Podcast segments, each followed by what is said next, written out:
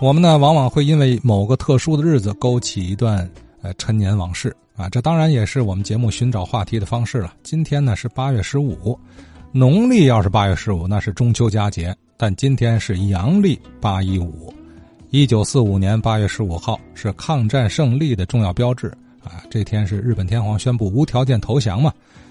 那么，太多人的命运呢，都在这一刻发生转折了。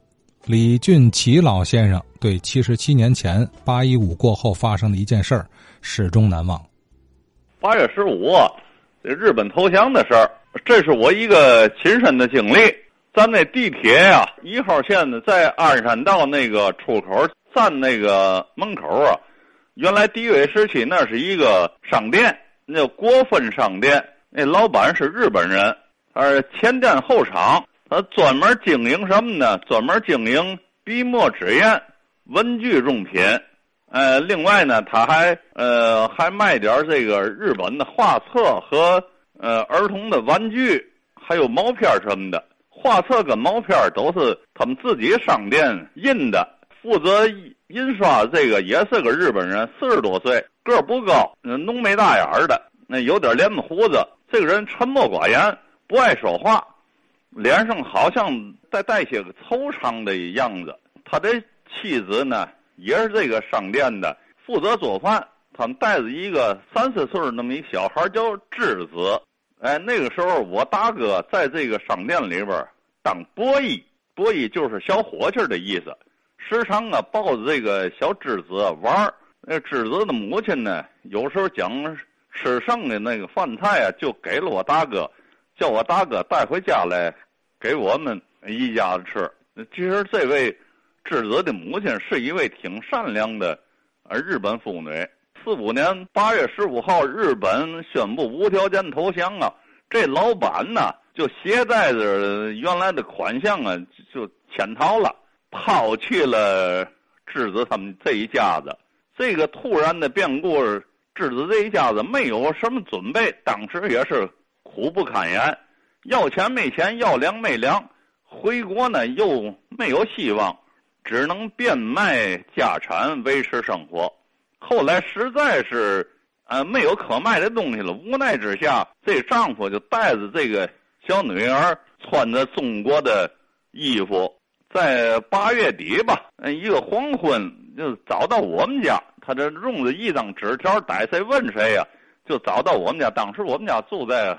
城里鼓楼西到我们家之后，通过我大哥的这个半生不熟的翻译，说明了来意。他的儿子呢，被政府征兵去了菲律宾，死活不知道。哎，这个商店老板呢，这个从横滨呢，将他们一家带到天津来，在商店里打工。老板跑了，国民党政府呢，只管接收。商店的财务根本就不会安置他们日本人的这个生活。现在一家子没吃没喝，也没有钱申请回国，就只好将孩子嗯想卖了，又不想卖给不相识的人，所以找到我们家，希望将这个小闺女这个侄子啊留给我母亲，给多少钱都可以，不给钱也行。主要是给侄子能找一个，哎善良可靠的人家作为寄养的干女儿，以后有条件呢再领回去。如果长大了还领不回去，可以按照中国的习惯给老石，就是指着我，因为我的大排行啊，嗯，行十，我的小名也叫老石啊，就是给老石，呃，作为童养媳。哎，这时候我母亲挺为难的。日本投降了，我大哥失业了，一家六口全仗着我父亲一个人拉胶皮维持生活。本来就是吃上顿没下顿，也不忍心呢，将这个这个这个日本的孩子跟我们家过穷日子。再说呢，当时我们如果要收养一个日本的小姑娘，恐怕也带来很大的麻烦，所以我母亲就婉言谢绝了。记得当时啊，留他们晚上吃了一顿饭，临走的时候给他们家家存的一点积蓄，有有可能有几块大头。侄子他父亲呢，给我母亲留了一块丝织品的布，这个布是日本妇女做特了用的这么一块布。呃，做特特了就是日本妇女的一种民族服装，啊，可能是那么个意思。啊，过了几天呢，我母亲呃实在放不下心来，就担心他们一家的怎么就什么样的命运呢？就几次叫我大哥去商店里打听他们下落，但是到顶九月份，我大哥去啊，已经就没有人了。这个后来呀也没有消息。我母亲一提到这个事儿，就是老泪纵横吧。打那以后，每天八月十五这天，我母亲总是要祈求他们侄子的一家人呢平安。这样的举动啊，一直到上世纪七十年代，我母亲去世。我我说这个事儿是嘛呢？日本平常人的这个生活。地下层老百姓的生活，这也是够悲惨的。就我就想到了，其实战争啊，可怕的也是可悲的。